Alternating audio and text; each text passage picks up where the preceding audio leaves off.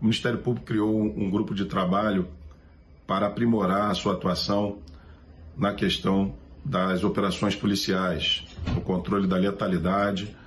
eh, e da violência policial. Essa é uma das agendas da segurança pública e um dos papéis eh, desempenhados pelo Ministério Público no controle externo da atividade policial. Esse trabalho já estava sendo feito e agora estamos aprimorando para eh, dar melhor cumprimento a uma decisão do Supremo Tribunal Federal que determina é, uma série de medidas para é, o Estado do Rio de Janeiro